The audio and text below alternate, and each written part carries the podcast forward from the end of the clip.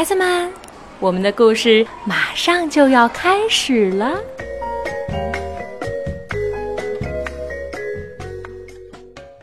小朋友们好，我是木木爸爸、叶子叔叔，我又来给大家讲故事了。今天我在台北给大家讲故事。今天这个故事名字叫做《大熊有个故事要说》，是美国的菲利普·斯蒂德写的故事，艾琳·斯蒂德绘的图，由阿甲翻译，是二十一世纪出版社出版的。冬天快到了，大熊渐渐困了。可是大熊还有个故事要先来说一说。老鼠，你想听个故事吗？大熊打着哈欠问。“对不起，大熊。”老鼠说，“冬天快到了，我还要多采些籽儿呢。”大熊帮老鼠在森林里的地上捡了许多籽儿。采集完毕，老鼠对大熊说：“回头见。”然后打了个洞，钻进地下。在那里等待春天。昏昏欲睡的大熊缓缓迈步，穿过森林，层层落叶在他脚下嘎吱作响。“Hello，野鸭。”大熊坐着。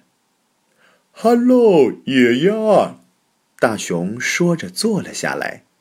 让疲倦的双腿好好歇一歇。你想听个故事吗？对不起，大熊，野鸭说：“冬天快到了，我已经准备好要飞去南方。”野鸭，我会想你的。大熊说：“他举起一只熊掌，帮野鸭测定了风向。”我也会想你的。野鸭说着，飞走了。太阳挂在天边，低低的，沉沉的。大熊的眼皮也越来越沉了。为了保持清醒，他数起了颜色：三朵粉红的云，两片红色的树叶，一只绿色的。青蛙，Hello，大熊说：“你想听个故事吗？”对不起，大熊，青蛙说：“冬天快来了，我得赶紧找个暖和的地方睡大觉。”在两棵常青树间，大熊照着青蛙的大小挖了个小洞，把青蛙放进去，再盖上厚厚的树叶和松针。大熊，谢谢。青蛙说：“我们春天再见。”大熊靠着老橡树坐下，伸了伸懒腰，呃，打了个哈欠，挠了挠肚皮。鼹鼠会不会还醒着呢？他想。鼹鼠在家吗？鼹鼠。鼹鼠已经睡着了。鼹鼠，晚安。唉，大熊说着，叹了一口气。冬天里的第一场雪飘然落下。好几个月过去了，太阳又出来了，它融化了冰雪，唤醒了大树。大熊钻出洞，在绿草地上打滚。春天来了，他说：“现在我可以说我的故事了。”不过，大熊先给老鼠带去了一颗橡子儿。大熊，谢谢。老鼠说：“经过一个长长的冬天，老鼠确实饿了。”野鸭，欢迎回家！大熊大叫：“飞了这么远，你肯定累了吧？”大熊特意为野鸭找了一处背阴的泥潭歇息。大熊把青蛙放到阳光下取暖，等它慢慢醒过来。青蛙睁开一只眼，接着是另一只。早上好，大熊说。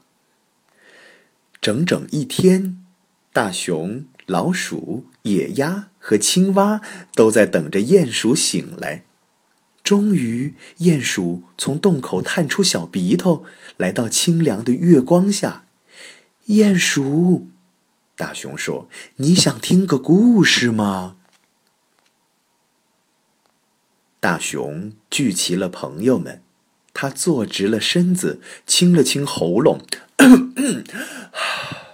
他舒了一口长气，对着侧耳倾听的朋友们。大熊记不起他的故事了。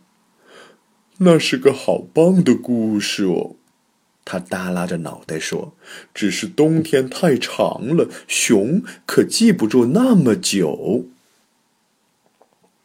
朋友们在一起静静的坐了好一会儿。然后老鼠说：“也许你的故事里有一头大熊。”接着，野鸭说：“也许你的故事说的是临近冬天的忙碌时光。”我觉得故事里还应该有另外几个角色。青蛙建议：“比如说有鼹鼠。”鼹鼠说。有老鼠，有野鸭，还有青蛙。